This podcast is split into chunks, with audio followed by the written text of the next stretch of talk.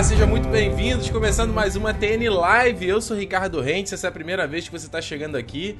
Eu sou aqui o responsável pelo Território Nerd. Agora a gente tem pelo menos uma hora de papo para comentar tudo que rolou no último episódio da sexta temporada de Game of Thrones, é, Game of Thrones Winds of the Winter. Um, um episódio que, assim, muita gente curtiu, uma boa parte teve alguns problemas, eu incluso, mas a maioria da galera realmente se amarrou, adorou o final e deixou aí um grande ah, uma grande expectativa para a sétima temporada. Agora a gente amargando aí um ano de espera.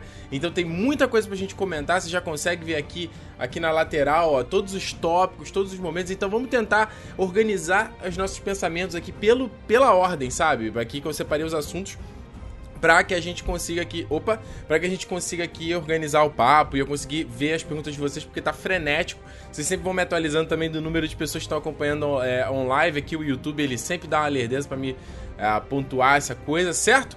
Então olha só, primeiro eu pedi, ó, falei nos comentários, falei lá no Twitter, quem trouxe aí pra gente brindar esse, essa, esse final de temporada, né? Já fez isso ano passado, acho que a gente fez no ano anterior também. Então vale a gente brindar porque foi. Ó, até pingou, porque foi uma excelente temporada. Então, se você quiser brindar também, você pode sempre fazê-lo, me mandar aí um Snapchat, me mandar uma foto no, no, Instagram, no Twitter, no Facebook, pode botar a hashtag TNLive, que eu vou, vou conseguir ver, dou retweet. Então, faça, eu quero ver você do outro lado me acompanhando também, certo? Como a gente sempre fez aí nas outras semanas. As redes sociais você encontra aqui todos os links aqui embaixo, tá? Se vocês ainda não me seguem, então é só me seguir. E ah, antes da gente começar, sempre é bom lembrar que o áudio está disponível aqui do, das lives, elas ficam disponíveis lá no territorionerd.com.br barra podcast. Inclusive, quem tá ouvindo o programa depois já tá ouvindo aí no fundinho a trilha sonora da sexta temporada que ficou, é, foi lançada essa semana. Muito bacana, ouvi repetidas vezes. Então, quem tá ouvindo aí depois tá conseguindo acompanhar. Rapidinho só então, antes da gente começar, como sempre, vou ter que dar o um recadinho aqui do Apoia-se, que é a plataforma de financiamento do Território Nerd. Se você quiser contribuir, contribuir com o meu trabalho, sabe que eu faço aqui o Território Nerd sozinho. Então, muitos de vocês que estão aí me acompanhando, que gostam do que eu faço, querem às vezes poder colaborar também, sabe? Mesmo que não possam me ajudar aqui fazendo no dia a dia, me ajudam com apoio financeiro que ajuda a pagar as contas, ajuda a investir em equipamento, ajuda de repente a pagar um editor para comendar o, ter o Território Nerd. Então você pode fazer lá no apoia-se barra Território Nerd, apoia.se.c,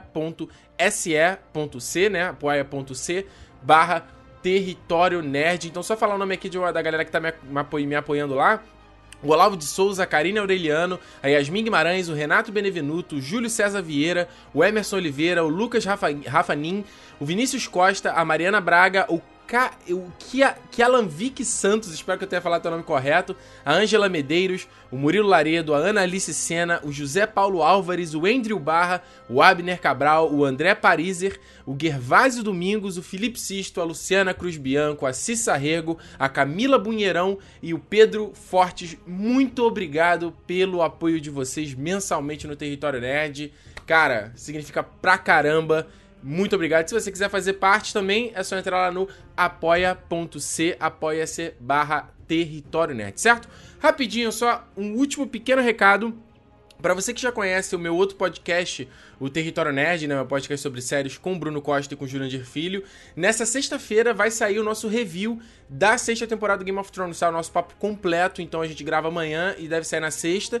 Então fique ligado, canal 42.tv, e eu também vou gravar um vídeo também, o Cala Boca Ricardo, com um review completo dessa temporada. E aí eu vou tentar lançar no final de semana, não prometo, mas vou fazer o possível. Então fique ligado aqui no canal e se inscreva se você ainda não uh, está inscrito, correto? Então, pegaram a bebida? Me mandaram a foto? Eu quero ver, eu quero ver. E eu quero parar de acertar o microfone também, seria bacana. Olha só, uh, falando aqui o a galera falando que isso é momento jabá, quem me dera que fosse jabá, meu querido. Não é jabá, não. É, é só é, divulgando aqui as coisas pra vocês, pra vocês saberem, né? Onde é que tem os outros trabalhos, tem a galera que não sabe. Então, olha só, eu queria falar o seguinte: é, eu, esse foi um episódio que a galera curtiu pra caramba e ficou realmente emocionado com alguns grandes acontecimentos. A gente de fato teve grandes momentos nessa temporada.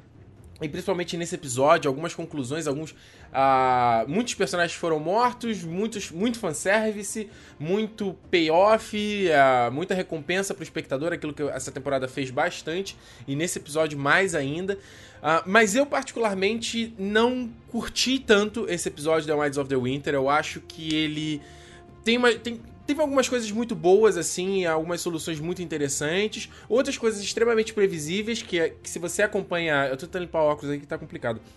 Se você já acompanha as lives nas outras semanas, você já, já sabia, né? Eu já tinha especulado aqui com vocês algumas coisas que poderiam acontecer, como provavelmente a explosão lá do septo de Baylor. Uh, e outras coisas que eu achei que foram completamente jogadas e foram mal feitas e que a, a, me deixou um pouco preocupado contra o futuro da série, sabe? sabe assim, é, o, Game of Thrones hoje, hoje como é que eu vou dizer? Questão de produção, questão de efeito especial, isso a série é incrível, sabe? Isso continua foda. Questão de interpretações, atores, isso tá legal pra cacete. Para mim, o problema hoje com Game of Thrones é roteiro, sabe? Eu acho que ah, essa temporada ela veio seguindo nisso. vi muita gente reclamando e eu até defendi um, um tempo assim que é a, série ela, parece, ela tá parecendo um pouco novela. E eu vou explicar mais à frente quando for falar alguns pontos. Que é tipo assim, novela é uma obra aberta. Que ela pega. ela vê a repercussão de algumas coisas e ela estende, estica. Então tem um núcleo que o pessoal tá gostando, eles colocam mais coisas sobre isso. E eu tô sentindo que o Game of Thrones tá nesse esquema de, você, de eles é, pegarem momentos que sabe que vai repercutir na internet, que sabe que o pessoal vai, vai, vai vibrar, sabe? E, e estender isso. Então, a, quanto produto, é uma atitude inteligente, mas quanto arte, entre aspas, eu, eu fico um pouco. Uh, eu fico um pouco incomodado, sabe? De ter soluções fáceis, de ter conveniências, de deles abandonarem a lógica simplesmente para você ter a galera vibrando e uh, caraca, yeah, maneiro. Que às vezes não precisa, sabe? A, tempo, a série fez muito isso nessa sexta temporada. Alguns momentos eu acho ok e tal, mas teve alguns, principalmente nesse episódio, que me incomodaram pra cacete. E eu vou começar a falar deles agora. Vamos começar então, só pelo primeiro uh, bloquinho aqui, falar do, do núcleo do Sam, né? O Sam chegando na cidadela e impressionante. É, o Sam não ser a parte chata do, do, episódio dessa vez, né? E foi legal. Isso que é legal da adaptação da série, né? A galera adora, quando eu, quando eu critico Game of Thrones, o pessoal adora dizer que. É, ah, Ricardo, você tá muito com os livros, não sei o que, fanboy dos livros. E não é isso, sabe? Eu. Ah, quando eu tô criticando aqui, eu tô separando as duas coisas. Eu gosto de comparar, trazer elementos dos livros para você que não lê o livro, não tem saco, não quer saber, ter uma referência, entendeu? Mas é, série é série, livro é livro, para mim isso tá tranquilo. E o legal da adaptação é a gente poder visualizar essas imagens como aí do, da cidadela, que é uma coisa que, por melhor que você imagine, você vê é bem diferente, né? Ter a torre a, a pira no topo, e você vê ainda os pássaros, né, saindo ali da pira, que é os pássaros para que eles comunicam a passagem da do, das estações, né? E comunicando que o inverno chegou, que é algo que acontece no final do quarto livro. Então, foi, foi bem bacana essa sequência. E mais ainda, até o cenário mesmo, né? Esse, esse local que eles acharam para filmar, achei que ficou bem, bem é, diferente o ambiente e não só a interação dele com o cara ali da cidadela e o, o próprio humor, né? Eu achei que ficou, foi um humor muito a físico de tipo tá o cara ali com óculos, ele levanta, ele é meio esquisito, ele tá apontando o dedinho, aí o Sam vai dar a carta e o cara tá meio longe, você tem que se esticar. Eu achei que foi, foi bem interessante. E o mais legal ainda é para você ver como, as como é, é, diferente essa, é, no, no, no, período medieval, né? De que, para eles, o John Mormon ainda era o Lorde Comandante, né? E tá assinado ali o como Jon Snow, que é o Lorde Comandante, sendo que o Sam nem sabe mais que o Jon morreu, já voltou e não é mais Lorde Comandante. Então foi bem legal essa cena e mais legal ainda foi esse maravilhoso take dessa biblioteca. Puta, cara, isso não tem no livro, não tem essa descrição desse ambiente. Ah, eles mostram. Aqui, o, o Peró está falando que é um farol, né? Eu falei que é uma pira. É, ele funciona como um farol, que é uma pira que é onde tem o fogo ali em, no, em, cima, né? Mas como ele está em cima da torre, de fato ele é um farol, porque ele fica numa costa, então ele acaba orientando as pessoas e tem todo um, simboli um simbolismo para eles e tudo mais. Ah, e aí, eu gostei demais Desse, fica um cenário meio Harry Potter, sabe? Onde você tem essas escadas ali em zigue-zague subindo e vai os livros. Aí você vê só aquelas prateleiras ali. Eu falei, ah, pô, tá bacana, as prateleiras com as correntes e tal. E aí quando ele chega é, no fosso e tem livro que vai até o topo, livro vai até a base.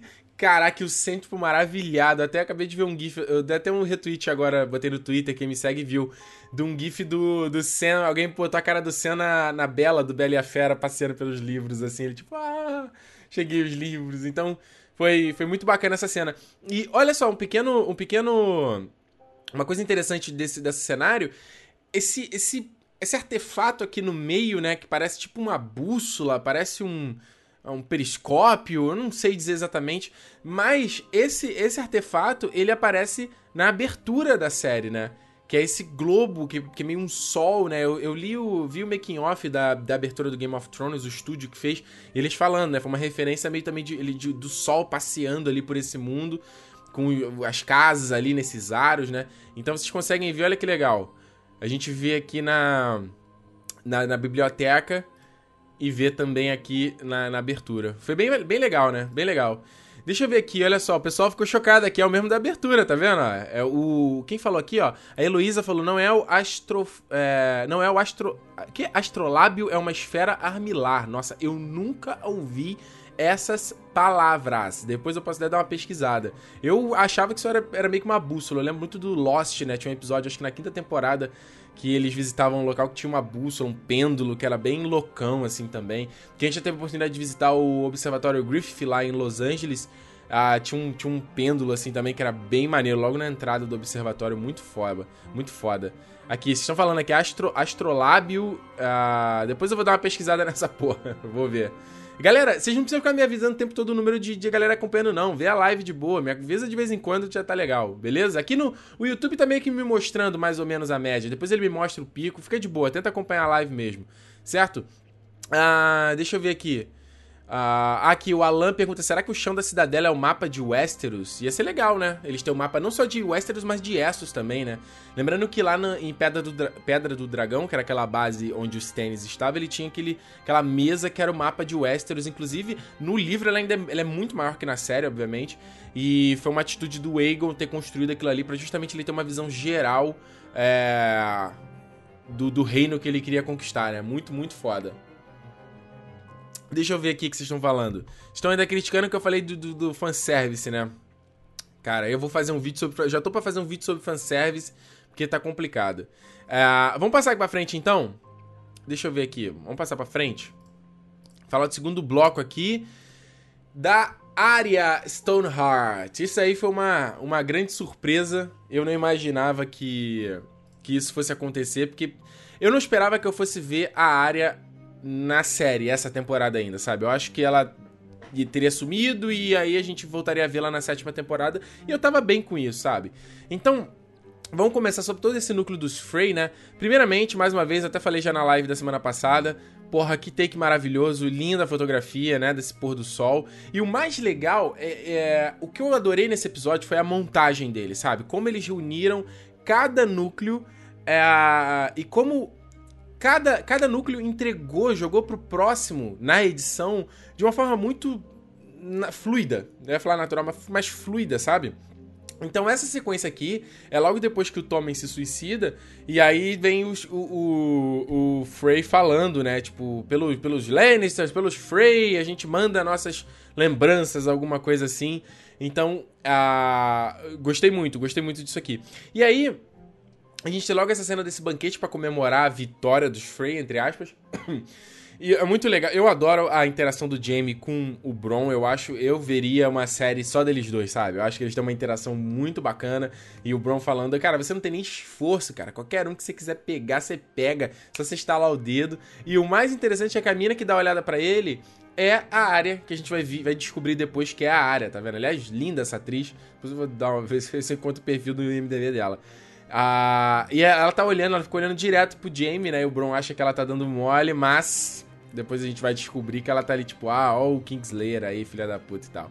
Ah, dando sequência, eu adoro o personagem do Alder Frey, acho que o David Bradley manda pra cacete, ele manda muito bem, ele é muito. Cara, as cenas são muito divertidas.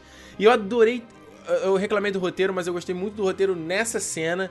Ah, onde tá o, o Alder Frey ali, né, se vangloriando de que eles conquistaram e de que eles venceram e não sei o quê. E aí o Jamie fala assim: Vem Frey, é... quando foi que você lutou, cara, da última vez? Como é que, que, que você fazia e tal? E aí o, o Alder Frey fala uma coisa que é muito correta, que ele fala assim: o propósito de lutar é derrotar um inimigo, né? E bom, eu venci todos eles, todos eles morreram e eu tô ainda vivo. E isso é muito legal porque o, o, eu tô lendo, eu tô relendo aqui, né, o primeiro livro, né? Tô no finalzinho já. E tem dois, dois falas muito bacanas do Mindinho, eu não lembro se isso tem na série. Quando ele fala do Brandon, né, do irmão do, do Ned Stark, que ele, ele chama na porrada, porque ele, pela, pela mão da Catelyn, que ele era apaixonado, o Brandon mete a porrada nele, e aí o Mindinho fala, cadê teu irmão agora? Eu tô aqui, e aí? E aí e um outro momento onde o Mindinho fala pro Ned, pô, vamos pegar a guarda real e... a não deixar a Cersei se armar aqui, aí o, o Ned fala, mas isso vai ser traição e aí o, o Mindinho fala: vai ser traição se a gente perder. Então no fim o que vale é quem ganhou, né? E aí, um momento interessante é quando o, Frey, o, o Alder Frey fala. E é engraçado, a última luta que você participou, você foi capturado pelo Jovem Lobo, né? Pelo Rob Stark. O que, que, que, nós somos aqui? Nós somos dois Kingslayers. E é legal como a cara do Jaime tá tipo assim, tipo, fecha na hora e fica muito puto. E. Falo mais, falo mais a respeito do, do, do Jamie daqui a pouco, do que eu acho que vai acontecer com o Jamie. Mas ele tá nessa. Ele tá dividido, né? Ele tá nesse, nesse negócio de. Ah, uma hora ele, ele, ele quer ser aquele Jamie que a gente viu que tinha ido para um novo caminho, outra hora ele ainda tá metido nessas merdas dos Lannisters. Então, vamos ver. O legal é o seguinte, quando o Jamie, ele fala uma coisa que me chamou a atenção, que ele fala o seguinte, uh... ele fala, cara, ninguém tem medo dos Frey. A galera tem medo dos Lannisters.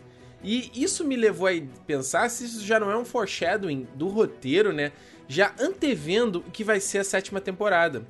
Porque o que aconteceu depois no final, lá com a Cersei e tal, uh, os Lannisters são, viraram, sim, se eles antes não eram, eles agora são os grandes inimigos da, da obra do Game of Thrones, entendeu? Então me, me, me levou um pouco a pensar sobre isso. E aí, a gente viu, cara, essa sequência da, do, do Frey da área foi muito doida, porque primeiro a, a área pagou de Sweeney Todd, né? Quem lembra de Sweeney Todd aí, do, do Tim Burton? Que eles também cozinhavam, o, o Sweeney Todd matava gente e a Mrs. É, era Mrs. Mooney? Não lembro o nome dela, que é a Helena Bonham Carter. Ela cozinhava os caras nas tortas, porque ela não tinha dinheiro para comprar carne. E também essa sacanagem que eu vi aí, né? A gente vai ver o Masterchef aí com a, com a área em breve. Mas assim, uh, foi, foi muito doido, cara. Foi muito doido toda essa história dela, tipo. Uh, ela. Ela ter entrado no castelo, ela ter usado esse poder de, de, de mudar o rosto. Isso foi uma coisa que o Jaquen falou que ela não sabia usar. Ela não sabia usar essa técnica. Ela não precisaria dos rostos que estão lá na casa do preto e branco. Não mostrei em nenhum momento a área pegando essa parada. E aí, uh, alguns de vocês comentaram comigo no, no Twitter: ah. É, mas Ricardo, ela já usou essa técnica antes, ela não usou. O único momento. Ah, a pessoa me lembrou, a Mr. Lovett, isso mesmo, a Camila lembrou aqui, ó, da a personagem da Helena Bonham Carter, Mrs. Lovett. A, a, única vez que ela mudou de rosto foi no final da quinta temporada e não foi uma. A, não foi a área que usou o negócio, foi a, o Jaquen que usou nela, entendeu? Ela tá, usou, tá, tava no rosto de uma outra pessoa e ele usou ali que vai gerar meio que um.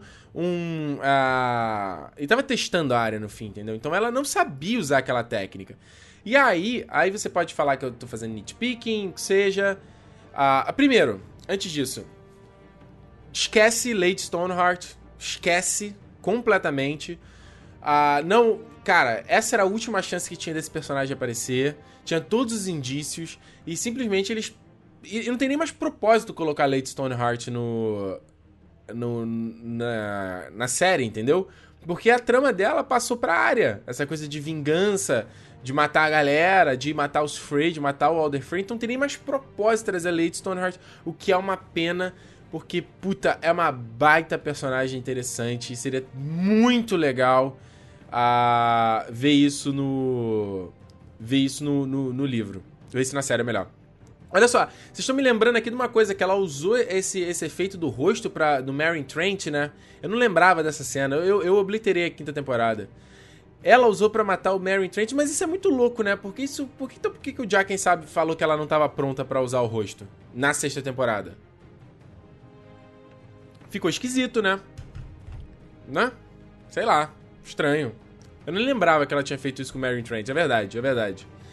Ah, e acaba ficando muito louco, então, ficou bem incoerente. O, o que eu lembro do. Eu, eu lembrava dessa temporada do Jacken falando que ela não poderia usar, mas eu não lembrava na quinta que ela a, que ela também tinha usado como Mary Train. Vocês estão corretos. Mas enfim, voltando pra cá.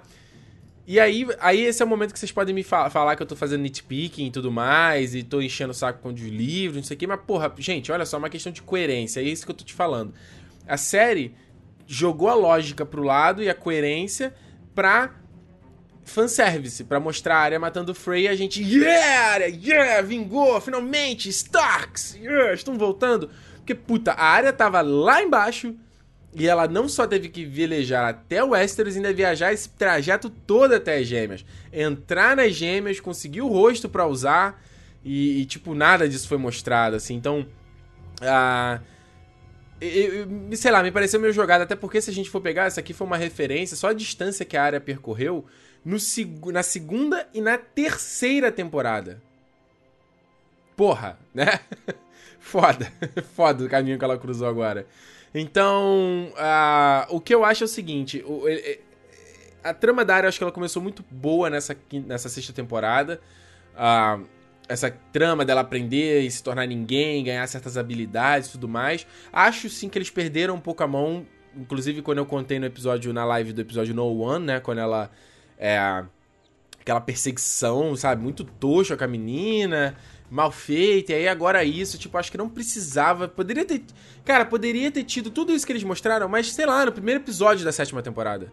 Sabe? Aí, aí eu ficaria convencido, porque a gente teria uma noção. Porque é muito complicado quanto obra, e isso eu vou falar daqui a pouco a respeito do Vares também.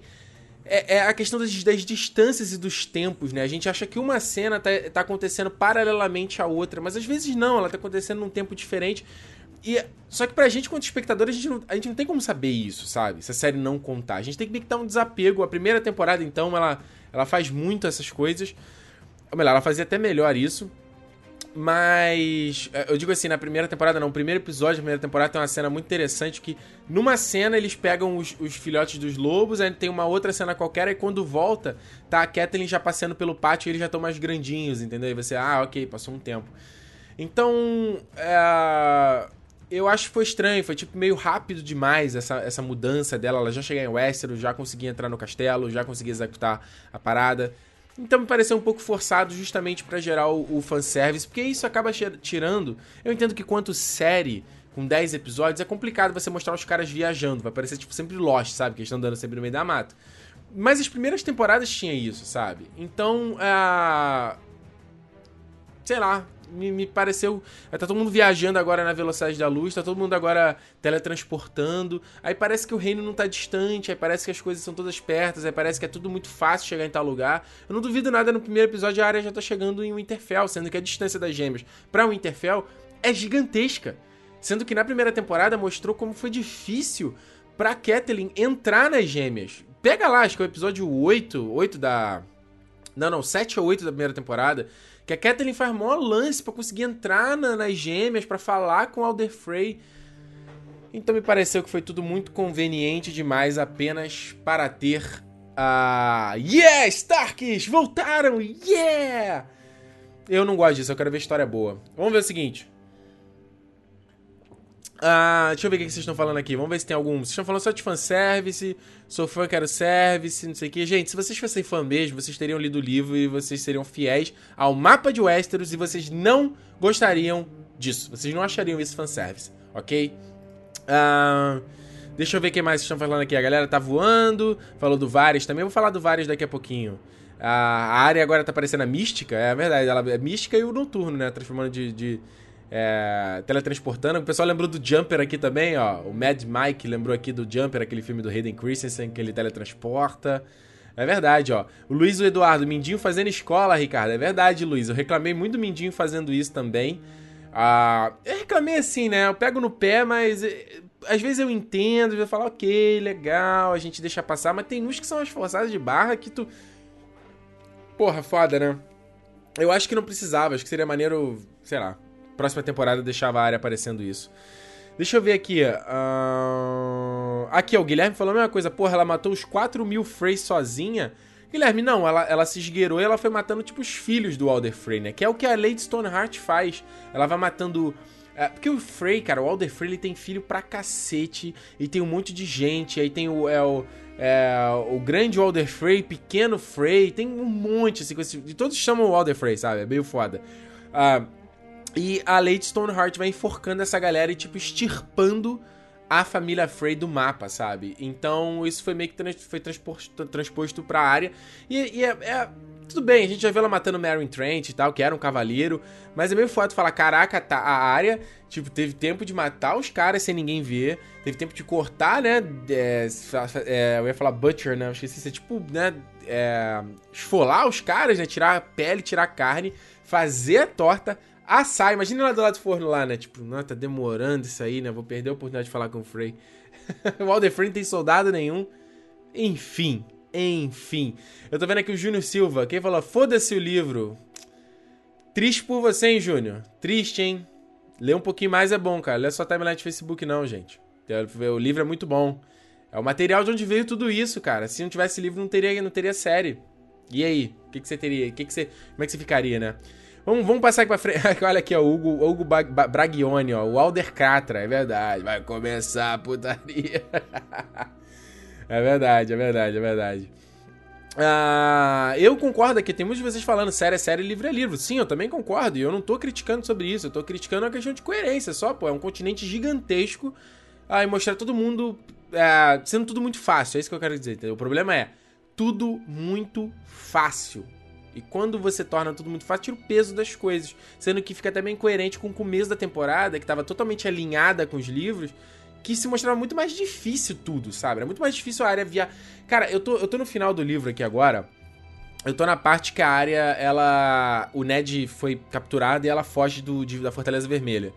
E ela, tipo, acha que vai ser molinho chegar em Winterfell, vou botar uma capa, vou pegar minha espada. E ela, a gente sabe tudo que aconteceu, que não foi nem um pouco fácil. Ela foi capturada pelo Yoren, aí depois vai acontecer uma merda no grupo do Yoren, ela foi capturada pelos Lannisters, foi parar em, em Harrenhal, então, tipo, né, virou toda uma outra coisa. Ah, vamos seguir em frente aqui, ó. Vamos falar sobre núcleo da Daenerys. A gente finalmente, finalmente Daenerys foi para Westeros. A gente tá esperando isso desde a primeira temporada. E foi, foi, foi bacana, foi bacana ver essa cena. Mas vamos pegar aqui alguns, alguns momentos antes. Primeiro, ela com Dario Naharis, né? O Dario, Dario cantou, né? Cantou lá do, a música do Drake. Used to call me on my cell phone. Lay now and you need my love. Foi isso, agora não quer. Foi isso, agora não quer mais nada. Daenerys saiu fora. E muito legal ela falando com Tyrion. Tipo, é, que ela não tava sentindo nada, né? Pô, um cara que me amava eu não senti nada. E eu acho que isso. Eu, eu apostaria que isso vai ser um, um, um, plot aí, uma trama da sétima temporada. Essa coisa da Daenerys. Um, tá com a loucura dos, dos Targaryen, sabe? Isso é uma coisa que vem dos livros também. No primeiro livro, então, a Daenerys tem muito isso. Dela, tipo, acreditar, tipo, pô, eu tenho a loucura dos Targaryen comigo. É, existe um, uma frase, acho que os escravos dos Targaryen que falavam. Era frase escravo do Targaryen, eu acredito, que era tipo assim: cada vez que nasce um Targaryen, uh, Deus joga tipo uma moeda pro alto, vai saber, vai ser maluco ou vai ser normal? Então ela falava, achava que o Viserys era o maluco, e aí depois ela fala: Não, mas é muito coerente o que ele fez, então eu sou a louca, porque o meu irmão Rhaegar não era. Então acho que seria interessante essa. essa... Vocês brincassem com isso na próxima, na próxima temporada. E aí, uma coisa muito louca foi ela ter deixado o Dario, né, pra governar Mirin. O que é muito louco, era um mercenário, né? É, sei lá, pouco confiável. Mas. Assim, é normal pela série, porque, é, mais uma vez, no livro, até no livro dá para desenvolver isso, na série não tem como.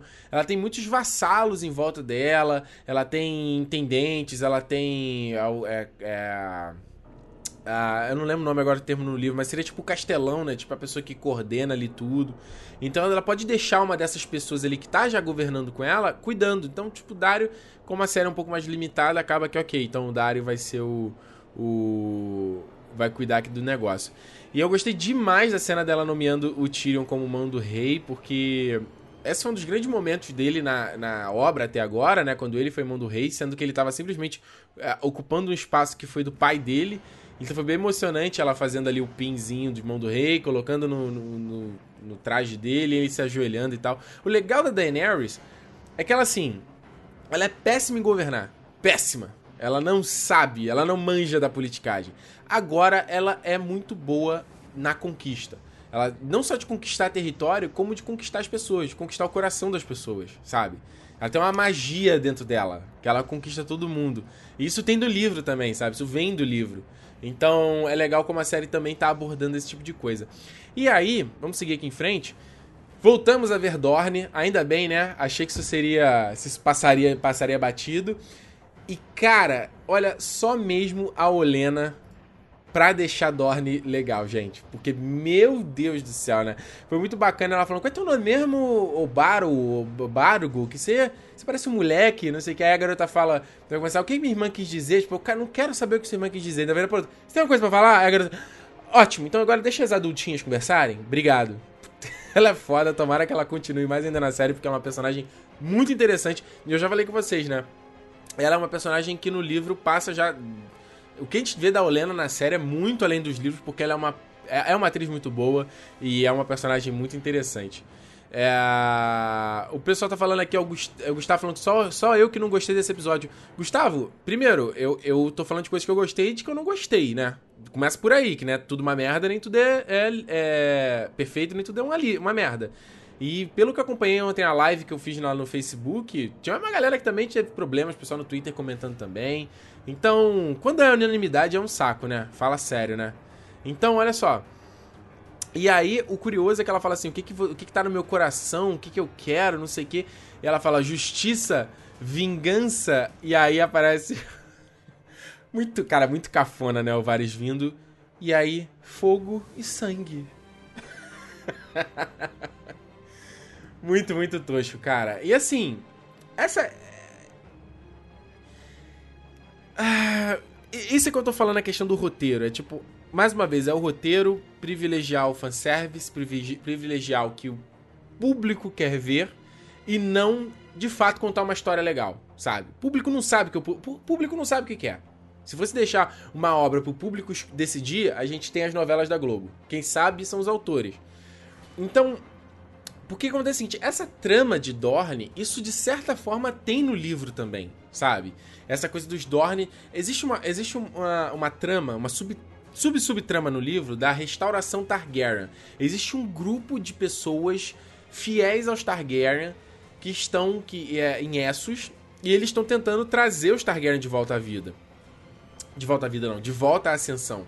Então você tem o Ilírio Mopatis, que era aquele cara lá da primeira temporada, você tem o Varys, tem um grupo de pessoas. E na, na, no livro ainda vai, tem o Aegon Targaryen, que é um, um suposto Targaryen que aparece, tem o, o a John Connie, então tem um monte de outros personagens. E aí, acaba que existe essa, essa trama com os, é, os Dornenses também, com o...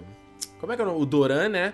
Que eles iam casar os filhos, a Ariane Martel, o Tristan, é o Tristane? O Quentin Martel, ou melhor, o Quentin ia casar com a Daenerys e o Viserys, é, o Viserys ia casar com a Ariane. E aí eles fariam essa aliança e os Dornenses iam ajudar aí os Targaryen a, a voltar e aumentar o poder dos Targaryen. Então isso é uma trama que vem do livro mesmo, só que na série eles, obviamente, destruíram os Dorne, Dorne, né? Foi a pior coisa da temporada passada. Pelo menos nessa temporada eles ainda. A gente viu só em dois episódios, né? Então foi ótimo. Eles simplificaram extremamente toda essa trama, todo esse arco, o que poderia ter de politicagem, o que poderia ter de acordo, as coisas e tal. Eles simplesmente simplificaram. Ah, chegou, ok, todo mundo tá de acordo, valeu, valeu, valeu, então é isso aí, vai. Vamos unir nossos poderes. E assim, só, só uma pequena. Uma pequena. Um. Como é que eu vou dizer? Uma observação. O Starrell, a, agora a Olena é a herdeira, né? O Mace Tyrell morreu, a Marjorie e o Loras também. Não existe mais herdeiros. E os Tyrell lutaram do lado dos Targaryen na rebelião do Robert. Então é legal porque eles simplesmente vão continuar a aliança deles, né? E aí, a gente teve o, o Varys fazendo esse maravilhoso teletransporte dele, né? Olha só. É, é, como eu falei, tá? Ah tem o, o, o essa coisa do, do, da, do tempo, né, que eu tava falando. O tempo não acontece. Não quer dizer que se a gente viu Varys lá em Dorne e na cena seguinte de ataca a Daenerys, não quer dizer que aquilo aconteceu exatamente no um dia seguinte, né? Pode ter passado meses, até porque a viagem entre um local e outro demoraria meses. Então pode ter acontecido isso. A série não deixa em aberto, a gente tem que assumir isso. Mas que é tosquinho, é que é tosquinho, é. A gente vê o personagem se teletransportando. Mais uma vez, é o que eu falei para vocês, né? Parece que é tudo muito fácil. Embora, eu já reclamei isso em uma review anterior, de que a série mesmo, ela não. Na caracterização dos, das cidades de Essos, ela não, ela não fez um bom trabalho, sabe? As, as, as cidades de Essos são completamente diferentes das cidades de Westeros a cultura dos caras é completamente diferente. É uma coisa mais louca que a outra. Como eu falei, o Dario Naharis ele tem uma barba de três pontas azul, cara, e um bigode dourado com pontas azuis, cabelo azul também. É uma loucura o negócio. E meio que Essos é todo mundo meio igual. Então acho que até fica difícil para as pessoas entenderem que só vem a série entender que são lugares completamente diferentes e completamente distantes. Só aqui para aumentar meu nitpicking, olha a distância dos dois lugares. Porra, Tá de sacanagem, né? Mas tudo bem. E aí eu só queria mostrar. A, a gente né, termina então a, a, a, cena mais uma vez com dragões voando, vindo pra câmera, né? Já fizeram umas três vezes no final da, da temporada assim, mas foi bonito, foi, nossa, super bem feito mais uma vez, efeitos dos dragões, a música, meu Deus, maravilhoso, a fotografia, né? Usaram um, um tom azul com um tom ah, amarelo do pôr do sol, né? Gelo e fogo, muito do cacete. E aí Olha que detalhe, que bacana esse detalhe do design dessa essa é carranca, né, que chama né, esse, esse acessório na ponta do navio que é para assustar os, os monstros marinhos, né, meio que uma uma, uma, é, uma superstição, superstição digamos, digamos assim. Aí tem esse primeiro aqui que é a Daenerys tá, que é com a cabeça do dragão, uh, e aí os outros ali no fundo, você vê, ó, são cavalos, ó. Muito legal, né, no design, esse, esse, esse pequeno detalhezinho que eles fizeram. E aí, olha outro detalhe aqui, ó. A gente vê então primeiro os, uh, os Greyjoy, né? Unidos com eles, com a Daenerys. Depois a gente consegue ver aqui nesse, nesse plano mais do alto, aqui na esquerda você vê os navios do Starrel, ó, tá vendo a flâmula do Starrel? E no lado direito, a, a flâmula dos Martel de Dorne. Então tá todo mundo unido. Ah, e aí, é aquela coisa que eu tô te falando, que a gente fica implicando aqui, brincando que o Varys é o Goku, que o Varys é o. é o.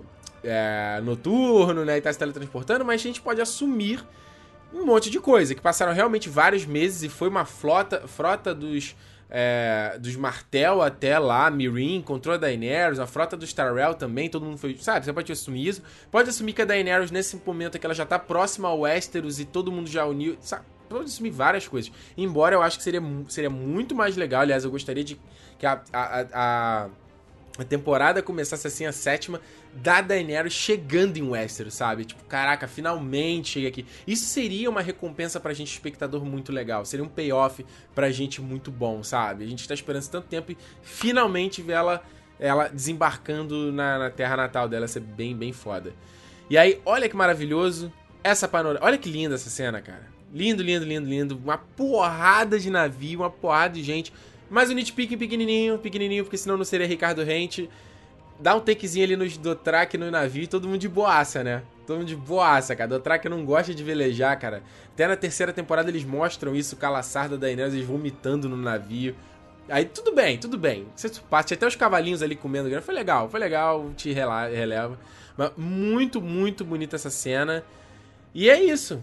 Daenerys indo tocar o terror em Westeros. E o que é legal é o fator uh, girl power, empoderamento feminino do, do, Game of Thrones. Olha que foda. A gente teve a Arya botando pra fuder, a gente teve a Cersei botando pra fuder, a gente tem o pessoal de Dorne botando pra fuder, a gente tem agora a Daenerys botando pra fuder. Cara, é só mulherada ferrando com todo mundo. E aí, para os boçais aí, ai, nossa, ai, mulher, não sei o quê. A história tá pior por causa disso? Óbvio que não. Tá legal pra cacete. Então, né? Menos, né, gente? Deixa eu ver o que vocês estão falando aqui, ó. Ah, vocês falando aqui, ó, falaram. Eu tô tentando pegar de todo mundo, tá, gente? Eu, eu vou lendo enquanto vocês estão comentando, embora nem todos eu comente aqui na live, tá? Mas vocês falando aqui do Ó, a Michelle falou do Girl Power também. Ah, teve gente aqui falando do da, da, trilha sonora que foi maravilhosa. Falou da, da cena como foi bonita. Quem mais aqui falou? Ó o Cozinha dos Tronos aí, Vinícius, cara. Já falei do Tyrion Mando Rei, mané. Chegou agora, cara. Ficou, chegou agora o negócio. Mas foi legal, assim, foi legal, sabe? Não botou os caras vomitando aí ficou, ficou, ficou bonita a cena. Todo mundo ali, até o Verme Cinzento, né? Todo posudo e tal. Ficou emocionante, ficou emocionante. Girls of the Thrones aqui, Yasmin. Falei aí, Yasmin, tá acompanhando aqui a live. Fotografia esplêndida, o Peróis Mil falou aqui também. A Paulo Sérgio falou só a Helena que foi fudida. Ela é verdade, ela perdeu familiares dela, mas ela tá botando pra fuder também, cara. Fique ligado, né? Wesley, navio pra caralho. Cara, é muita gente, né? Vamos voltar aqui. Olha o tamanho. Olha a quantidade, mano, de gente. Tem o quê? Aí, eu, eu lembro que eu falei na live da semana passada que eu não acreditava que tinham 6 mil guerreiros ali na, na guerra ali do Ramsey, ali do exército do Ramsey. Eu consigo acreditar que tem mil navios aqui, cara. Dá pra acreditar fácil, então ficou muito legal. Ah, o Ramon falou que esse vestido da Daenerys arrumou a coluna. Tá bonito, né? Pretão, tá todo mundo de preto, né? A, a pessoal de Dorne, Cersei, esses é, ornamentos aqui. Cara, é, esse daí já não tem o que dizer. Olha, se vocês. É, teve a exposição do Game of Thrones aqui, né? O Game of Thrones Exhibition em 2014, eu acho, se eu não tô enganado. Cara, foi muito, muito foda você ver ao vivo esses, esses figurinos, esses acessórios, a quantidade de detalhes é muito bacana. Nossa, eu adoraria que eles voltassem a fazer essa exposição aqui e que passasse por outras cidades para que mais pessoas pudessem ter é, oportunidade, né? Teve em São Paulo também. E caramba, é muito, muito do caralho, assim. O detalhe é, é, é fabuloso. Esses vestidos da Daenerys, esse padrão de dragão, de escama de dragão. É muito legal. Você vê que tem sempre um padrãozinho. Até falei na live passada, né? Do design da roupa dela, né? Sempre que esse. esse ele tem, ele tem essa forma aqui de cima, que é sempre peculiar dela. Gera uma ombreirinha pra ela, que é meio que dá uma coisa meio posuda, sabe? De guerreiro. De guerreiro não, de, de soldado, né? De um major, alguma coisa assim. Então, ficou muito legal. E, e cara, Uh, brincando aqui, a, a, a Emilia Clarke, ela, ela, ela tá linda, né? Ela tá linda essa mulher. E ela, tá, ela, ela aprendeu a fazer cara de, de fodona, né? Eu acho que ela não convencia muito antes, não. Mas agora ela convenceu, tipo assim, eu sou do cacete, eu vou botar pra fuder e tal. Ah, o Brandon aqui, Brandon, Brandon Stark BR, Emilia Clarke sempre com a mesma cara. Pô, eu discordo, Brandon. Assim, ela, tá, ela repetiu essa cara várias vezes essa temporada, mas eu acho que ela tá, ela não tá forçada. Antes era tipo assim, faz uma cara de bravinha. Hum. Hum. Agora ela tá com a cara de tipo, eu sou superior, eu sou uma high elf, alguma coisa assim. Foi muito legal. Ah, Deixa eu ver aqui, olha só, o Plínio pergunta quem tem mais direito ao trono, Daenerys ou Jon Targaryen? Um, a Daenerys, porque ela é, ela na árvore genealógica ela tá na frente, né? Ela é tia do Jon. O Jon é sobrinho dela. Então, a, o, o Jon é filho do irmão dela, entendeu? Então a Daenerys tem preferência nessa história aí. Seria legal. Aliás, vamos falar dele? Vamos falar dele então?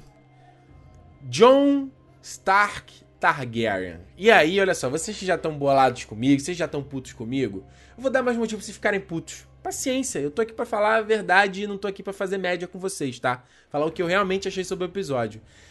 Essa parte, pra mim, foi uma das que eu mais detestei desse episódio. E eu vou explicar por quê. Vou explicar por quê. A gente tem logo aí o Benjen.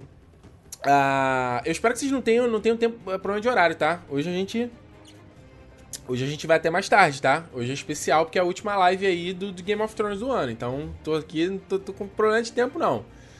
Cara, chega o Benjen, né? Entrega, deixa o Bran ali na, na beira, beirola da muralha. E aí fala: o que, que ele fala, né? Não posso atravessar a muralha porque a muralha ela tem magia também, para impedir essas criaturas de ultrapassar. Isso também, isso tá atrelado no próprio o, o lore do, do Game of Thrones, entendeu? Isso tá lá na, na, na origem do Game of Thrones de que que era uma teoria de que a muralha foi construída com magia também. Então, como ele foi semi-transformado, ele não pode ultrapassar a muralha. Beleza. Aí ele larga o Bran lá. Ele, tipo assim, ok, você não pode atravessar, mas fica aqui comigo, sei lá, né? Larga o Bran. E o Bran fica sentado na, na neve e toca no represeiro. E aí eu fiquei assim, tipo, cara, é ok, o que, que, você vai fazer, né? Falei, assistindo o episódio, falei, tá, tá, Bran, qual é teu plano, né? Você chegou na beirada da muralha, e aí? E aí ele se conecta com a árvore. Aliás, tem, um, tem uma sequência. Nossa, que raiva que eu fiquei com isso, cara. A Mira chega do lado dele. Você tem certeza? Aí ele, eu sou corvo de três olhos. Eu tenho que estar pronto. Tipo, moleque, na cena anterior que a gente viu com você, você falou que não, não tava pronto, que você não sabia o que fazer. Tipo, cala sua boca, sabe? Esse, esse ator que faz o Brand. Nossa, ele é péssimo. Ele é péssimo. E aí a gente volta a ver a cena da Torre da Alegria. Então eu vou contar meio que a gente viu e aí depois eu volto porque eu achei tão tosco, tá? Voltou aquela cena que tinha, tinha pausado, acho que foi na, na, no quarto episódio, né? Terceiro quarto episódio da, da, dessa temporada. E enfim, a gente viu o Ned chegando na Torre da Alegria, encontrando a Lyanna Stark. Eu não lembro se isso, isso era mencionado na primeira temporada, mas no primeiro livro, então isso fala o tempo todo. Que ele encontra a Lyanna envolta em sangue, tem umas rosas também, ele, o Ned sempre fala isso, rosas e sangue. E ela fala. Porque as rosas são o símbolo do, do, do Rhaegar, sabe? Ele era um, um guerreiro tipo Afrodite de peixes. A Dominique perguntando que tá bebaço, né? Tipo, gente, eu tomei um, uma long neck. Quem tá bêbado com isso? Gente, pelo amor de Deus. Uh, e aí ele, ela tem aquele mise-en-scène ali, ela fala não sei o que, eu te prometo e a gente descobre, né, a, o, grande, o grande mistério. E aí, primeiro, eu, eu não gosto da cena, acho a cena mal dirigida, achei pouco emocionante, achei, sei lá, uh, me pareceu uma cena qualquer e não uma cena para uma grande revelação como essa. Inclusive, você tem uma ama do lado ali da, da, da parada, sendo que em todo o tempo que a gente vê nos livros, quando está dessa passagem, que o Ned tá sozinho naquilo ali. Quem sabe, acho que nem o Holland Reed que tá com ele vê a Liana, entendeu? Então o Ned consegue pegar o moleque, voltar pro norte e falar: Ó, esse aqui é o meu bastardo. E esconder, que é o que ela pede, entendeu? Ela fala: Ó, esconde esse moleque, porque esse moleque, cara, se o Robert descobrir que ele é uh, filho do Hager, e o Robert tinha um ódio gigantesco pelo Hager, ele ia matar o, ia matar o, o, o bebê, sabe? Ponto final. Tipo, Ned, porra, é o meu sobrinho, sabe? Eu não vou deixar o Robert fazer isso. Inclusive, isso não é falado na série, tá? Mas no livro, quando o. Ou melhor, é falado na série sim, eu acho, quando o Montanha mata os filhos da Elia de Dorne, né? Que era a mulher do Rhaegar que ele esmaga a cabeça do, do, do garoto na parede, estupra a Elia com as tripas do moleque na mão ainda. Uh, e isso é um ponto que o Ned ficou abismado do, do, Robert ter perdoado os Lannisters. Por isso que ele fez. Ele falou, cara, isso é absurdo. Isso não era pra, pra é, é, ter sido feito. E aí. Uh, então faz todo sentido ela ter pedido a mim, prometa, Ned, promete que você vai esconder ele e tudo mais, aquela coisa toda. E aí esse bebê, não, bebê feio demais, parece um joelho, né? Coisa horrível. Eu gostei pelo menos como eles fizeram na cena, né? A transposição pro rosto do John e ele meio parado assim, ele meio que tipo ele parece que ele tá pensando, até reassistindo o episódio falei, pô, será que ele tá tá vislumbrando isso também? Sei lá. E aí, esse é o grande problema da dessa cena para mim desse momento, né? E teve até alguém que falou aqui que eu tô putinho porque revelou esse grande segredo dos livros na série. Cara, eu não tô putinho porque eu leio Game of Thrones há três anos atrás, entendeu? Eu, eu, eu acho que esse, essa teoria do Game of Thrones veio desde que o primeiro livro foi lançado, há 20 anos atrás. Então eu achei que eles, eles entregaram uma cena muito frouxa para revelar uma coisa muito importante, que é o Jon Snow ser um Targaryen. E aí eles entregaram essa cena pra é, ter Lyanna Stark fazendo discursinho pra galera na internet ficar, nossa, Lyanna Stark, como ela é foda, ai que menininha incrível, ai, Lyanna Stark é foda. Você entendeu o que eu quis dizer da questão de ser uma novelinha, o, o Game of Thrones? É disso, sabe? Você tem uma informação que é relevante pra história, que eles entregam de uma forma pobre pra privilegiar o fanservice. E eles fizeram isso também no episódio do Hodor. E eu falei a mesma coisa naquele episódio. Eles revelaram uma informação absurda que era a origem dos White Walkers, e em detrimento, assim, de, entregaram como se fosse uma quinta-feira, ah, ok, tá, ok, qualquer dia, como qualquer, ah, é, é, os Filhos da Floresta fizeram os White Walkers, ok, ah, ok, beleza, beleza, pra privilegiar Hold the Door, Hold the Door. Você entende o que eu quero dizer? Tipo, não tô falando que não tem que ter feito Hold the Door, eu não tô te falando que não tem que ter feito o discurso da Liana, mas Porra, faz a cena maneira, cara. Você tá fazendo uma. Eu fiquei assistindo essa cena com, com um pouco de pesar pelo Martin, sabe? Eu falo. Pô, o cara, ele vendeu os direitos do Game of Thrones. Uh, ele imaginou que entregaria o livro e revelaria essa, esse mistério primeiro. Eu acho que deve ser uma grande frustração dele de falar: puta, eu não sou rápido o suficiente para escrever a história e paciência, sabe? Eu vou ter que engolir a série revelando esses grandes mistérios. E essa teoria do Jon Snow ser um Targaryen é do, cara, maior de todos do fandom do Game of Thrones. É o maior de todos, entendeu? Então, é, eles tiveram essa questão da, da Liana fazendo esse discursinho, ah, esse é o meu rei até o fim dos dias, não sei o quê. E, o, e os, os, vassalos fazendo esse King in the North, não sei o quê. O que é outra patacoada, cara. Porque, gente, Cara, bastardo, cara. Bastardo é, é o cocô do cavalo do bandido no mundo Game of Thrones. O Ramsay queria tanto deixar ser um de ser um bastardo, queria ser um Bolton, por conta disso. Os bastardos não têm direito a nada. Mesmo que você for um cara de uma família mais baixa e tudo mais, você ainda é um, é um herdeiro puro, sabe? E não um bastardo, filho de uma infidelidade. A Kathleen fica puta no sentido de, caralho, esse moleque aqui é um, é um retrato da infidelidade do Ned para mim. Isso me ofende pessoalmente, entendeu? Ah, então, o, o, inclusive até no, no, nesse primeiro livro tem um momento interessante que o John chega cheio de marra na muralha e acho que. Eu não lembro quem fala para ele, aí acho que é o Alistair Thorne, fala assim: tipo, cara, você acha que você vai ser privilegiadinho só porque você é um bastardo? Você é um bastardo, cara. Você não é um Stark. Você cresceu em Winterfell, mas você não é um Stark, você não é deles. Então, baixa tua bola, sabe, John? Então esse negócio da galera chegar ali. Uma coisa que, porra, o próprio Glover lá no episódio anterior ficou. Nossa, você é bastardo, bababá, e agora chega, oh, você é meu rei? Ah. Não. Não, não, não, não, não, não. Não. Não. E aí. Ah, por que, que eu acho tão tosco? Porque a gente tá vendo o Bran, ele chegou ali na, na, no represeiro, certo? E eu fiquei pensando o seguinte, eu até falei isso nas semanas anteriores. Quem acompanha a live toda semana lembra de eu falando disso. Porra, o Bran, qual é a participação dele na história com essa atitude que ele fez? Nada. Zero. Ele movimentou zero a história. Por que que eu... Olha só, qual era o plano do Bran? Qual era o plano do Benjen? Tipo, eu vou te deixar na muralha pra quê? Sabe? Pra quê? Você vai, vai atravessar a muralha, você tá atraindo os White Walkers pra cá, porque o Bran tá com aquela marca lá que falaram que ninguém abordou mais nada nesse episódio. Uh, você tá atraindo os White Walkers, você vai ver essa memória específica para o quê? O que, que você vai tentar descobrir com ela? Isso é um interesse do Bran, não um interesse para a história. Entendeu? Uh, então, o que, aconte... o, que, o que aconteceu foi assim, o que eu imaginava era tipo assim, pô, o Bran vai descobrir essa informação e ele vai de alguma forma se comunicar com o John, com a Sansa, porque tem um represeiro em Winterfell, e dizer tipo, gente, o John é um Stark, o John é um Targaryen e ele é a chave pra porra toda. O que seja, sabe? Sei lá. Pelo menos o Bran teria uma atitude ativa no episódio. E ele teria uma atitude ativa na história. Aqui ele não teve participação em nada. Ele simplesmente por qualquer motivo, ah não, ok, eu tô aqui, tô no meio do nada, vou sentar aqui na neve para olhar essa memória. Sendo que por que especificamente esse represeiro? A, a norte da muralha tem uma porrada de represeiro, ele poderia ter ficado em vários outros, mas tudo bem. Vou parar nesse aqui para olhar essa memória por qualquer motivo. Eu descobri essa informação e foda-se, eu não passei essa informação para ninguém.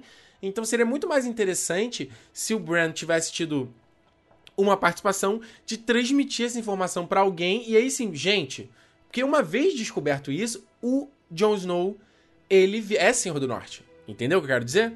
Se, uma, se, se a galera tem essa informação, o Jon é Senhor do Norte. Ele é o dono de Winterfell. E fim, fim da história. E não essa forçação de barra de King in the North, Enfim, cara, enfim. Eu achei muito cagada essa parada. Muito, muito cagada. Eu queria só pegar esses dois momentinhos aqui, ó o, o, todo mundo, que que sei que. Cara, eu fui total mindinho nessa cena.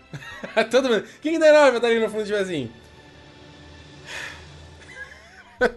e o mais legal é a sensação que ela tá sorrindo e ela vira para ele, olha para ele, tipo, que o Mindinho ainda falou, né? É, Sansa, cara, você tá com o poder nas tuas mãos, tu vai deixar o poder ir pro John, sabe? E tipo, foi o que ela deixou e o Mindinho tá agora, tipo assim. Otária. Fala sério, né? E aí, ó, até essa montagem que eu achei, ó. John Stark Targaryen, cara. Ele é o, é o Ice and Fire, meu irmão. a gente vai descobrir essa, teo, essa profecia do príncipe escolhido, que é uma coisa que ah, vem da. vem da. do, do próprio. vem do próprio. Do, do, do, do, livro do Game of Thrones, mas nunca a série nunca se abordou exatamente sobre isso, entendeu? Então, uh, Vamos ver, é, mas é uma, é, uma, é, uma, é uma grande revelação que eles entregaram de qualquer jeito. Só queria mostrar rapidinho aqui Aliás, antes disso, né? Eu acho engraçado vocês aqui no. Eu tô acompanhando aqui a live de vocês. Ah, mimimi. Ah, Ricardo Ranzinza. Ah, não sei o quê. Sabe o que eu acho engraçado? Não é mimimi e eu não tô sendo Ranzinza quando eu tô concordando com o que você tá falando. Então, se tem semana passada é, que teve a live, foi um episódio muito bacana e eu vibrei com vocês, ah, legal sua opinião, Ricardo. Aí quando eu tenho uma opinião diferente, é ranzinza, mimimi. Velho, se você tá aqui na live querendo simplesmente ouvir o que você. Eu repetindo o que você achou, tchau, cara. Esse canal não é para você e essa live não é para você. Eu tô aqui para te mostrar um outro ponto de vista da história e para você raciocinar em roteiro, em estrutura da série, em coisas que eles colocam e que eles simplesmente abandonam. E coisas que são, são incoerentes em prol de. Yay! Yeah! Yeah! Eu acho que pode ter isso, mas conta uma história que é coerente, sabe? Não entrega essas informações de qualquer jeito. Que isso é meio. Isso é, isso é meio foda. Mas olha só. Ah, eu queria só pegar esse último momentinho aqui do Davos caindo de pau ali com a Melisandre. Foi muito legal essa cena. Principalmente o, o, o próprio ator aqui mandou bem pra cacete. E a, a Clarice Van Houten, né? Muito bacana a interpretação, ela mostrando meio, meio tipo. É, ela meio insegura. Eu senti ela meio insegura na cena, sabe? Meio assim, tipo, eu não sei se. É, eu, eu tava errada. Eu não sei se eu tava certa. Ele fala, você, quantas pessoas morreram porque você não estava certa, sabe? Pô, pelo amor de Deus, gente. Vocês. É, é, você tem que ter um pouco mais de noção das coisas. Se teu Deus aí manda matar criança, é óbvio que ele é um Deus maligno. E eu até falei na live da semana passada. Uh, o, qual, era o, qual seria o papel do John nisso, né? Tipo, ele ia abraçar e aceitar a Melisandre virar um novo Stannis, e aí acabou não aceitando, o que foi legal, já que ele é o, o herói, né? Agora, nem, nem entre aspas, ele é o herói agora da série. Ele, tipo, ó, mete o pé e não se volta mais a aparecer por aqui, senão tu vai ser, vai ser julgada, a porra toda e vai-te embora. E aí a Melisandre vai embora sem nenhuma provisão, né? Ela não precisa dormir, obviamente, provavelmente não precisa comer também, não precisa beber.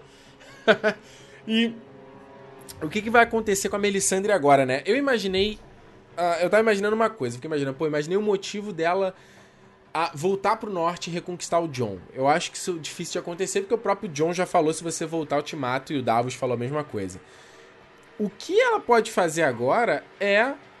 Tipo. Cara, eu não, eu não sou. Ele não era o, o tal do, do Azor Ahai, sabe agora? É? Ele não era o prometido. Ele não era o. o, o... Então, tipo assim, a, a, pode ser meio que isso. Ela começar a, a detonar o que era o John simplesmente porque ele abandonou ela. Tipo, ah, não, se ele me abandonou, então ele não é o, o quem deveria ser, entendeu? Ah, olha só, olha aqui, ah, olha aqui, ó, tem, nossa, peraí que tá começando muito rápido aqui. O Tadestashi tá, falou, Melisandre vai encontrar a Irmandade Sem Estandarte.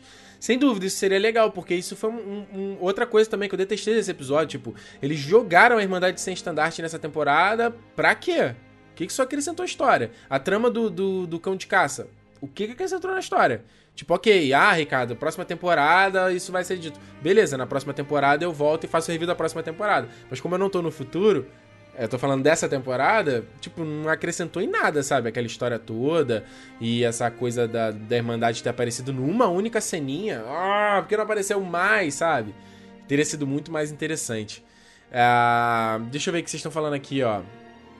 O, o Wagner pergunta: Ricardo, John sendo descoberto um Targaryen, ele pode perder o título do Rei do Norte? Então, Wagner, não, na verdade não, né? Eu, eu, eu falei nessa, não, falei na live do, do, Facebook, né? Essa coisa do Rei do Norte é os caras, os, os, os melhor, não os Stark, né? A galera do Norte evocando uma tradição antiga do, de, de Westeros, entendeu? Onde existia cada rei de cada região. O Rei do Norte, o Rei da Campina, o Rei do, o rei do Vale ali, do Oeste, tal, não sei o quê. Então, Uh, quando veio o Aegon e unificou tudo e se transformou tudo num único rei, e as galeras deixaram de ser reis e viraram lords, é, eu acho que vira. É, é, ele, quando eles falam assim, Rei do Norte, eles estão evocando isso do passado, que foi o que eles fizeram com o Robb no final da primeira temporada também. Como o, o John é um Stark também, ele não perderia ele não deixaria de ser rei do norte, ou não deixaria de ser senhor de Winterfell, nada disso. Na verdade, isso legitima que ele seja senhor do norte, entendeu? E não essa pataquada que eles fizeram de pegar um bastardo e dizer que o bastardo é rei do norte. Sabe? Uma forçada de barra, sendo que nesse sentido quem tem muito mais legitimidade é a Sansa por ser uma uh, Stark 100%, entendeu? Deixa eu ver se tem mais uma pergunta aqui, ó. Olha, ah, olha assim, o Guilherme falou uma coisa aqui que foi, foi impressionante. Isso aqui foi um erro comum, hein, Guilherme? Ó, John ainda é um bastardo. Não, o John não é um bastardo. Ele é um bastardo aos olhos das pessoas. Mas o que esse episódio revelou foi que ele não é um bastardo. E o que esse episódio revelou foi que o John é filho da Lyanna Stark com o Rhaegar Targaryen, irmão da Daenerys. Inclusive, Uh, dá uma olhada no canal, tem um vídeo que eu fiz sobre isso, sobre o John, essa coisa da Torre da Alegria e, e quem é o Rhaegar e qual é a Lyanna e o que aconteceu. Tem o meu vídeo também sobre a rebelião do Robert.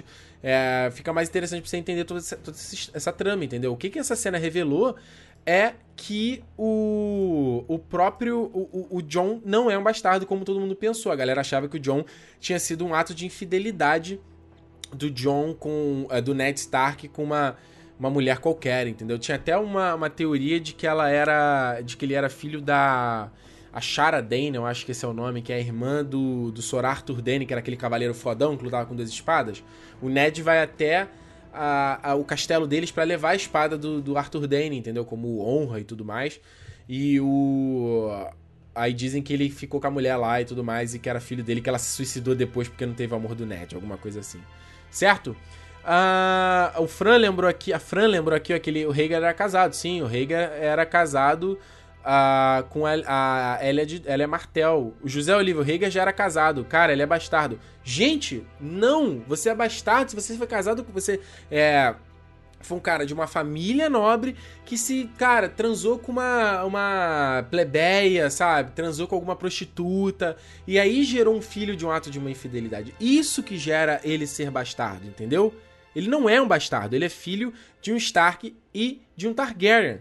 Então, tipo, encerrada essa história, sabe? Não tem papo que ele, ele é bastardo. Ele é bastardo aos olhos das pessoas ainda, porque, como eu falei nesse episódio, o estúpido do Bran viu essa informação e simplesmente não passou ela para ninguém. Olha só, vamos passar aqui, vamos, vamos pro último bloco então? Falar da Cersei. E eis, essa foi uma surpresa, hein? Essa foi uma surpresa. Isso eu não esperava. Primeiro, a, a, a, vamos falar da, da situação do, do, do septo de Baylor, né? Muito legal toda essa sequência, assim, é, é, é uma questão de produção. Os planos que eles fizeram, a montagem da, da, da, dessa sequência, a edição, sabe? Como, como foi bacana, uh, como foi de bom gosto a edição dessa, dessa, dessa sequência como um todo. A trilha sonora dá uma ouvida depois, Light of the Seven, muito do cacete, muito do cacete. Uh, e olha que bacana, eu separei algumas, alguns takes aqui. Esse take de cima aqui da galera entrando. Uh, o take do. Do Alto Pardal, né? Ele trocou, trocou o saco de batata. Veio aqui depois esse outro take do, do, do, das estátuas e tudo mais com a galera. Muito bacana. Depois, isso aqui é muito bacana. A câmera vai pegando de lado, vai saindo das sombras e vê a Cersei ali se vestindo. Esse outro take maravilhoso dela por trás. Cara, que, que lindo esse figurino da Cersei, né? Essa. Essa. É... Essa roupa, esse traje, muito, muito do cacete. O, o Lawrence Tyrell, Tyrell aí, com a marca da testa, né? Esse foi muito doido. Esse foi muito, muito, muito doido. Esse negócio do. Do, do, do Lawrence ter falado, ah, não, eu vou me dedicar à fé dos sete, assim, achei bem.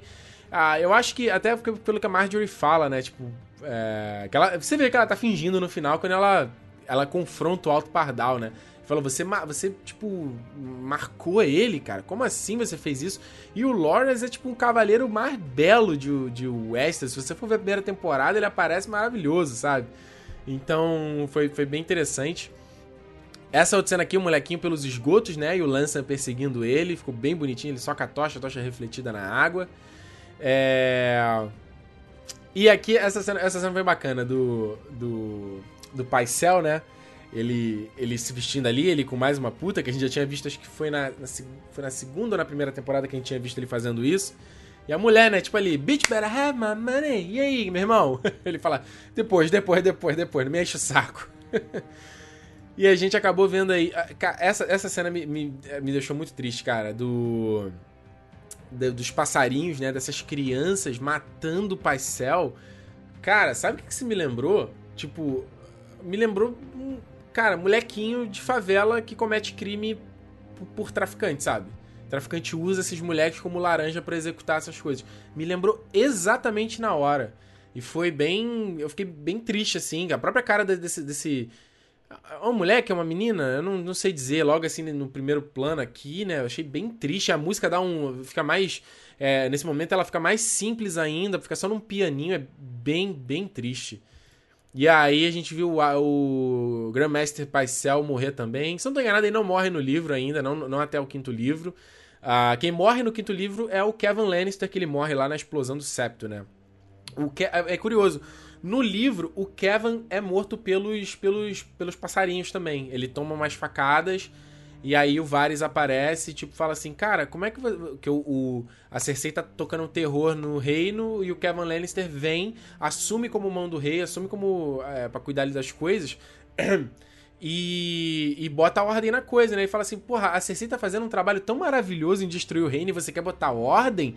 E aí meio que o, o Varys tá envolvido na situação. Ah, e outra coisa que eu achei bacana, primeiro, o, o, efeito que eles usaram do fogo vivo, né? Essa coisa fluorescente, muito legal. E, aí, e eu achei muito engenhoso a vela que eles usaram como pavio, né? Descendo, até fazendo um, fazendo um timer ali. Foi, foi, foi engenhoso o negócio, eu não tinha imaginado.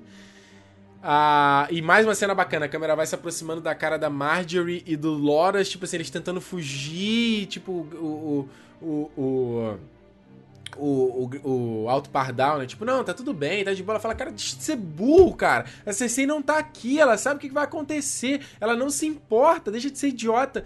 E aí, depois, a cara do próprio Alto Pardal, que ele fica, tipo, meio assim, olhando, e depois ele fica, tipo, caralho, ferrou demais. E aí foi explosão, né? Primeiro, eu peguei essa cena aqui. Ah, porque ela tinha aparecido naquele flashback do, do Bran, quando ele vê o, o Rei Aerys, tinha aparecido exatamente essa cena. Então, a gente pode dar uma especulada aí que ah, talvez o Bran consiga vislumbrar o futuro também, hein? Olha aí, hein? Como será que ele vai usar? Bom, eu ia falar, como é que será que ele vai usar esse poder, né? Mas como ele é tão idiota, esse personagem, nossa. Ah, e eu peguei. Olha esse take da explosão. Olha o braço, cara. O fogo, tipo, tirou a carne do, do braço aqui, do braço direito dele. Muito, muito foda. E aí, ó. Explosão, todo mundo queimando lá dentro. Explosão externa, destruindo todo o septo de Baelor. Cara, esse septo de Baelor, aliás, puta, a história do Baelor, né, desse Targaryen, cara, ele foi um Targaryen que, que abandonou todos os títulos, todas essas coisas para virar um peregrino, assim, igual o Alto Pardal, sabe? Andando é, descalço, é, com, com roupas simples, pregando a palavra. E ele que constrói esse septo também. A história dele é muito, muito bacana. E aí, outra explosão maravilhosa. Mata todo mundo, né? Até da cidade. E outra coisa. Bacana é o sino, né? Que eu achei legal que o sino que é um símbolo tão interessante é, da explosão. Da explosão não, daquele barulhinho do sino, chato pra cacete, ele voando e caindo no meio da cidade. Eu só queria frisar aqui a cena, a, fala aqui do. A mensagem aqui do Clay. É, do Clay Filho, né? Clay Capistrano Filho. Natalie Dormer é uma excelente atriz. Eu também gostei muito, cara. Acho que ela mandou muito bem nessa cena dela falando, tipo, ela sabe o que tá acontecendo, eu te avisei. Achei, tá linda, né? Nossa, linda nessa cena. Tipo, morreu. Cara, morreu todo mundo, cara. Morreu Kevin Lannister, morreu Loras, morreu Marjorie, morreu Mace Tyrell, morreu Alto Pardal, Septo de Belê foi destruído, morreu Alder Frey. Quem mais morreu? Tô esquecendo alguém? Tô esquecendo alguém? Ah. Morreu bastante gente, hein? Bastante gente. E aí, Cersei vendo o Septo sendo destruído. E a cara dela, cara, a cara da, da Lena Headey, tipo. Você consegue, ela não precisa falar nada. Você sabe o que ela tá pensando. Você sabe o que ela tá sentindo ali. Tipo, e aí? É isso aí. É isso aí, cara. Eu falei. Quem, quem riu de mim no final da, da, da, do, da temporada passada do Shame, Shame, Shame. E aí agora? Cadê o Shame, meu irmão? Matou todo mundo, cara. Limpou todo mundo. E o mais legal ainda depois, ela espizinhando da, da Septão nela, né? Com vinho na cara dela. E o que eu mais achei, mais achei louco dessa cena foi ela falar, tipo assim, confessa que, que você, vocês me deixavam com fome, você me machucava. Não era para você, você não tá querendo ver minha penitência, você queria me ver sofrer, na verdade. Eu achei, achei de uma aplicabilidade tão grande essa discussão dela sobre essa religião dos sete. E aí, o curioso é a Cersei nessa cena falando de tudo que ela fez, matou, matou Rei Robert, transou com o irmão, fez e aconteceu, e aí saí, não sinto pena, eu gostava do que eu, do que eu queria muito, muito foda. E aí a gente ainda teve esse take aí do Montanha tirando o capacete, né? Eu dei uma clareada aqui na cena pra gente ver um pouquinho. Você vê que essa face direita dele tá meio amassada, né? Muito doido. Quem me segue no, no, no Instagram já tinha visto, porque eu postei já umas semanas atrás a maquiagem aí do. do. Eu não sei falar o nome desse cara, né? Que, ele, que faz o Montanha. Ele tinha postado essa foto dele aí. Eu tinha postado, postei no meu, Instagram que a gente acompanha. Então me siga, me siga pra ver essas coisas. Uh, e aí a gente teve. Cara, isso foi surpreendente. Isso foi surpreendente. O, é, é, essa cena foi muito doida, porque tá, o, o, tá parada aqui a câmera. o Tommen sai de quadro, ele tira a coroa, e aí, tanto por um momento, eu achei que tinha travado, porque eu assisto pelo HBO Go, né? Tinha travado a cena. Aí eu falei, ué, peraí, pausou, e aí ele volta e se joga. Eu fiquei assim. What? E, e, faz todo sentido, né? Porque a, o Tommen, ele é um fraco, é um bundão. Morreu Marjorie, morreu Alto Pardal, o que, que sobra para ele, sabe? Então, tipo, foi bem. Foi bem. Foi bem bacana essa cena. Foi bem bacana essa cena. E aí, o mais louco aí, mais uma vez, de teletransporte foi o James che chegar exatamente no momento que aconteceu a explosão e aí você pode falar, ah, não, mas passou um tempo e tal. Mas peraí, passou um tempo e ainda o septo tá pegando fogo, subindo fumaça, ninguém apagou nada? Tipo, ainda tá pegando fogo dias depois? Deu tempo dos caras fazerem coroinha pra Cersei e ainda tá pegando fogo? Meio forçado, né? E aí, gente, por essa eu não esperava. Cersei coroada, rainha de. Eu não. Jamais imaginei um negócio desse. Sério, foi completamente surpresa. E foi. Cara, tá, ela tá maravilhosa. Essa, essa coroa, porra, bonita pra cacete. Esse, olha esse figurino dela, esse vestido, essas ombreiras, a cara que ela faz, o Montanha do lado, com a do outro lado. Muito, muito foda. E eu fiquei, fiquei pensando assim, caraca, gente, não. É, não é possível, deve ter. Deve ter alguém, alguém que vai passar o reinado. Eu falei, não, peraí, todos os irmãos do Robert morreram, todos os filhos morreram, não tem mais mão do rei. A, Cersei meio que não tem mais conselho do rei, né? Porque ela acabou com o Paisel, que era o último que ainda sobrevivia do conselho do rei, né? Não tem mais Mindinho, não tem Vares, não tem mais ninguém do, do, do grupo. Ah, e ela meio que definiu a regra, tipo, agora eu vou ser coroa da rainha. Então foi muito interessante. O mais interessante ainda dessa cena é a olhada do Jaime. Tipo assim, que merda. Que merda. O que, que a Cersei fez em um minuto que eu andei fora? E a cara da Cersei de tipo. Esse... Ela parece uma pedra, né? Desprezo.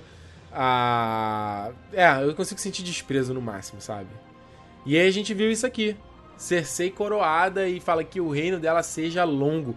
E até vocês já comentaram, botaram aqui nos comentários, mas eu, é, eu, eu acabei perdendo quem foi que falou, de perguntando se a Cersei pode virar uma rainha louca, né? Mad Queen. E sim, eu acho que essa vai ser a trama da sétima temporada, cara, porque o, a Cersei, ela não é. Ela, primeiro que ela não bate muito bem, ela é completamente impulsiva. E uma coisa que o Jamie fala nessa temporada com o, o, o Edmure, né? Que ele fala, pô, a Cersei, ela é feroz, sabe? Ela é, ela é feroz, ela vai defender os filhos com unhas e dentes e tal. Só que ela não tem mais filho nenhum, que era a profecia da. da. da Meg the Frog, né? Da primeira, do, do começo da temporada passada. Aquela coisa que ela ia perder os filhos e havia uma outra rainha mais jovem para destroná-la e tudo mais. Então meio que tá assim, confirmando a profecia que ela, que ela teve lá com a. com a, a da Meg, quando ela era, era criança. E, então eu acho sim que ela pode pagar aí de Rei Aerys, cara. Até porque ela já usou o fogo, o fogo vivo para explodir as coisas. E obviamente tem mais fogo vivo é, espalhado pela cidade, sabe? Obviamente então ela vai usar isso. Então foi. foi eu acho que. Eu fiquei até pensando se a Cersei, na sétima temporada, fazendo uma especulação aqui, eles possam seguir um pouco a trama do quarto livro, sabe? Na trama do quarto livro ela tá como mão do rei. É, é mão do rei, eu acho que ela tá no. É, é mão do rei? Que ela tá tocando foda-se, faz o que acontece, sabe? Ela pega todo o conselho do rei, coloca gente que. bajuladores que ela acha que são gente de confiança, e as pessoas depois traem ela quando acontece o lance do, dela ser capturada pelo Alto Pardal. Então acho que eles podem trazer um pouco desses elementos do quarto livro nessa nessa, né, nessa sétima temporada agora. Pelo menos é que eu imagi imaginaria. Deixa eu ver aqui, alguém fez uma pergunta aqui que eu queria falar. Aliás, podem mandar perguntas, tá, gente? Pra gente já encerrar aqui a live. Mas vamos ver se a gente tem algumas perguntas que eu possa aqui responder para vocês. Pô, alguém mandou a pergunta aqui, quem era... Ah, aqui, ó, o Vinícius. Quais são as motivações do Qyburn? Vinícius, eu acho que o Qyburn, ele é, cara... Ele é um cientista, sabe? Os mestres, eles são os caras muito ligados com, uh, com misticismo, com a coisa mais mágica. Eu acho que o, o, o Qyburn, ele é mais voltado pra ciência, sabe? Ele é um cara mais estudioso. Eu acho que é meio que isso. A Cersei deu oportunidade para ele é, estudar, para ele fazer os experimentos, ela tá pouco se fudendo porque ele tá fazendo, embora seja errado ou não, ele não tá nem aí, contando que ele seja fiel a ela. E é muito legal de como esse personagem veio, que é muito parecido. Não muito parecido, é exatamente igual no livro.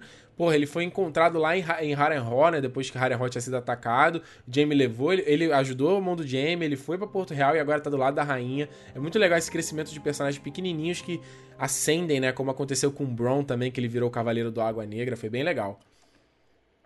Deixa eu ver aqui. O Henrique Massaro pergunta: a Casa Baratheon acabou? Henrique, uh, eu. Na série, sim. Na série não tem mais nenhum outro Baratheon, né? O grande lance é que nos livros eles sempre mostram um tio, uma sobrinha, alguém pequeno, não sei o quê. Só que assim, em, em, questão de sucessão, esse sobrinho, se fosse de terceiro, quarto grau, seria o rei, entendeu? Pela ordem de sucessão. Mas como na série não tem, os únicos Baratheon que foram mostrados foi Shireen, Stannis, Renly e o Robert, é, e todo mundo morreu, então não tem mais sucessão, sabe? Deixa eu ver aqui, deixa eu ver se tem mais, é, tem mais alguma pergunta aqui, ó. Daniel, Qyburn é o novo mão do rei. É verdade, Daniel. É verdade, ele é o, ele é o novo... Olha que louco, cara, a, a origem desse personagem. Uh, deixa eu ver aqui se tem mais uma pergunta bacana pra gente ler aqui antes de encerrar a live. O Carlos pergunta, Ricardo, o que você acha do trabalho dos, produ dos produtores na série sem ter lido os livros? Tá, você tá dizer assim, separando, é, afastando os livros, né? Carlos, eu já falei isso em eu, quase todo review meu eu falo isso, cara. O trabalho desses caras é fantástico, assim. Eu acho que é, a gente não pode ser, usar o livro como Bíblia. Eu, eu simplesmente, inclusive prefiro que não seja assim. As obras que eu mais gosto, o próprio Harry Potter, é, eu gosto quando eles, eles soltam dos livros, porque o livro acaba sendo uma marra e aí não fica exatamente igual, sabe? A gente, enquanto fã da obra original, a gente quer ver uma reprodução fidedigna nas telas. Só que é uma, é uma adaptação, sabe? É para um outro público, é para um outro grupo, é, pra, é uma outra coisa, entendeu? É uma outra coisa. Então acho que o trabalho deles sim, deles sim é fantástico nem sempre eles acertam, obviamente, mas eu, eu entendo que quanto produção de série os caras não tem como.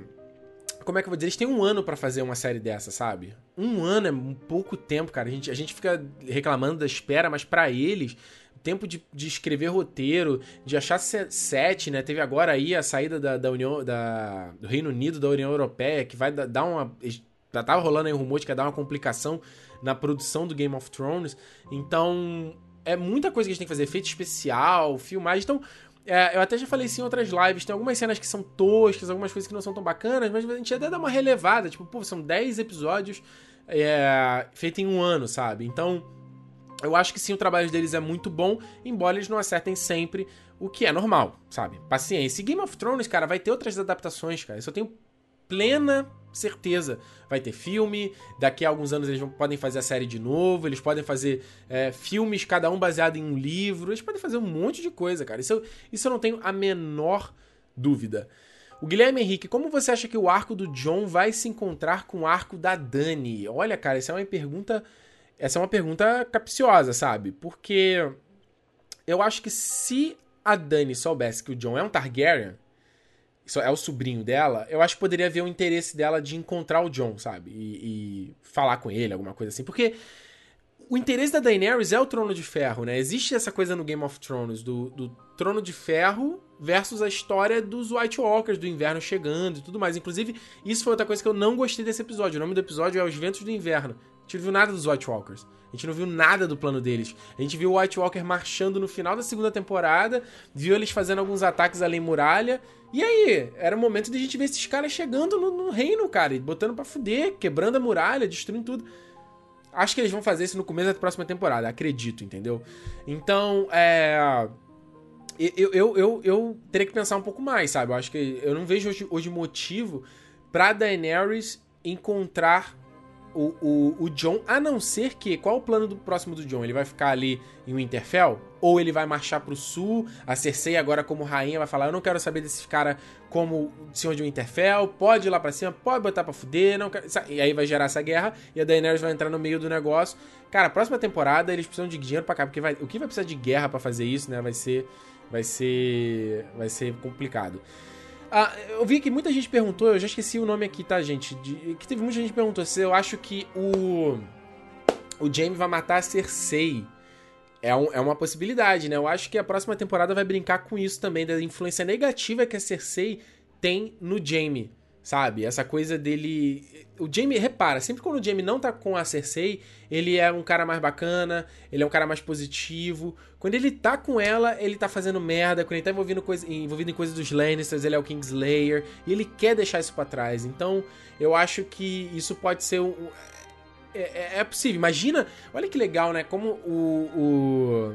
Acontece alguma coisa, a Cersei vai explodir alguma outra parte do reino e o Jaime mata ela também, ele repete o, o o, a atitude que ele teve com o Aerys, sabe? O Aerys ia queimar, ele matou no último segundo pra salvar a cidade. Imagina se, se de novo ele é levado a fazer essa situação e ele vira Kingslayer de novo, digamos assim. Ia ser foda, né?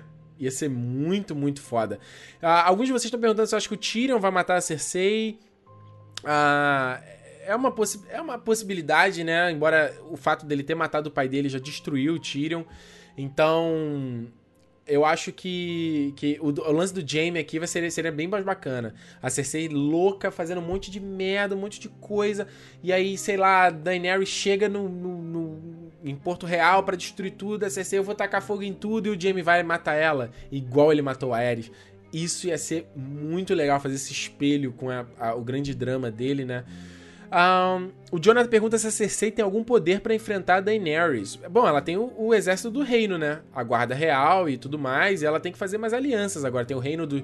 Tem o, o exército dos Lannisters. O que aconteceu com o final dessa história foi o Uh, os, como eu falei, né, os Lannisters se, se, firmando como vilões da série, entendeu? Os Lannisters são o mal a ser combatido e nem exatamente sobre o Trono de Ferro, não. Eles, eles marcaram exatamente essa família como os vilões. Então a, Daener a Daenerys, a Cersei tem o exército do rei, do, do rei, do do, da Guarda Real, né? Ela tem o exército dos Lannisters, ela tem o exército das, das famílias vassalas aos Lannisters, que não são poucas. Ah, o próprio Vale, né? Ele estava jurado aos Lannisters, e virou pro lado do, de, do, dos Stark. Com certeza a Cersei não vai deixar isso barato. Provavelmente, talvez o Mindinho possa virar de lado de novo e ir pro lado da Cersei. Um monte de coisa. Ah, o Yuri pergunta se eu acho que o Berrante de Joramun vai aparecer na série. Yuri, acho que não. Isso foi uma trama. É uma trama muito muito pequena no livro e. É, eles simplificam muito a história, cara. O Berrante de Joramun, que é um artefato que aparece no livro, que muitas pessoas acreditam que é ele que. que é, ele tem duas coisas, tem dois berrantes que são citados no livro, né? Tem um berrante que comanda os dragões, que o, Eir, o, o Euron encontra em Valíria, e tem um berrante de Joramun que o Mance Raider queria encontrar, que parece que ele derrubaria a muralha, né? Se você... Olha que foda o artefato, dá um berrante e com a propagação do som destruiria o, o... Cara, muito, muito maneiro. Muito maneiro. Ah, o Vinícius Andrade, Ricardo e o Jora Mormon. É verdade, senti muita falta do Jora, tipo, pra onde foi o personagem? Acho que a gente vai demorar a voltar a vê-lo na série. Não consigo especular qualquer coisa. Que... Não sei, cara. Não sei se ele volta para o Interfe... É, se ele volta para Westeros agora. Um... Porque ele tá fadado à morte, basicamente, né? E, e... faltou, né? Faltou. É, bom, assim, vai pra próxima temporada, mas faltou ver Brienne, faltou ver Jorah. Deixou muita coisa em aberto, né? Muita coisa em aberto. O Anderson e o Fantasma, é verdade, Anderson. O Fantasma não apareceu mais na série, né? Tosco, né? Eu sinto.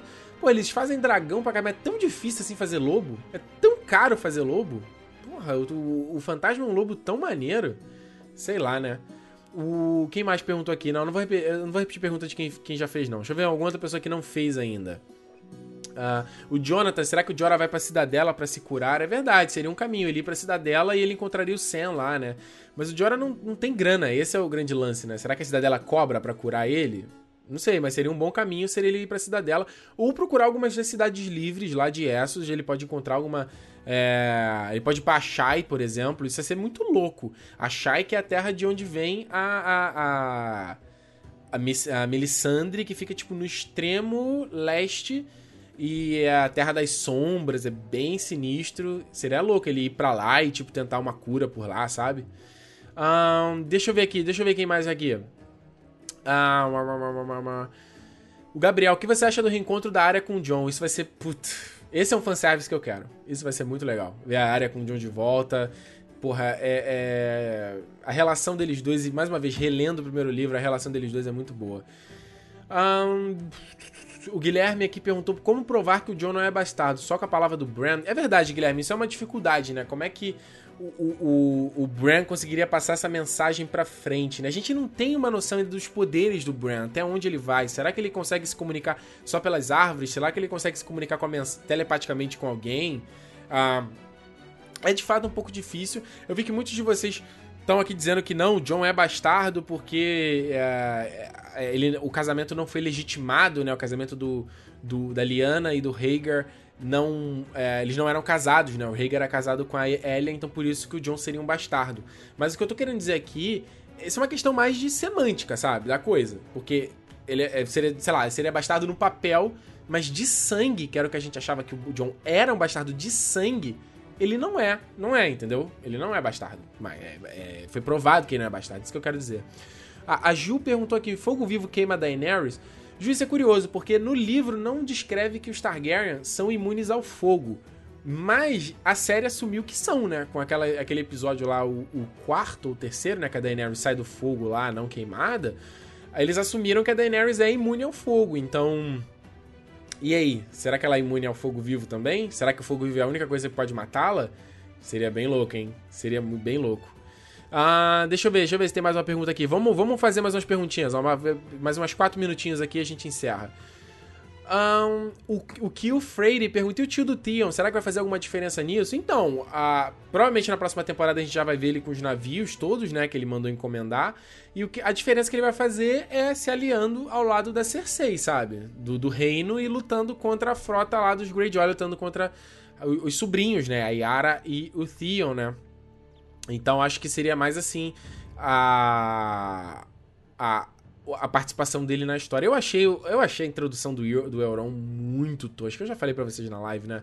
Nossa, ator, como foi feito, foi totalmente jogada, hein? De, totalmente jogada. Ah, deixa eu ver mais pra cá. Tem galera perguntando, e a Lady Stoneheart? Gente, não tem Lady Stoneheart. Acabou, esquece. Não tem mais Lady Stoneheart na série. E se ela aparecer, não faz mais sentido. Porque ela, a trama dela já foi passada pra área. O que a área vai fazer agora é assassinar todo mundo. Vai começar a listar, list, é, riscar os nomes da lista. E. O que vai ser muito louco, né? A gente vê aquela menininha virando uma assassina, assim, matando as pessoas. É.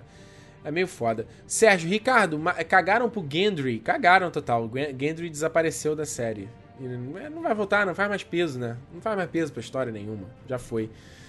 Hum, deixa eu ver aqui. O Igor falou: por que, que foi censurada a fala da Liana? Não foi censurada, na verdade, é que é um mistério. Isso tá no livro também, que ela fala bem baixinho para ele.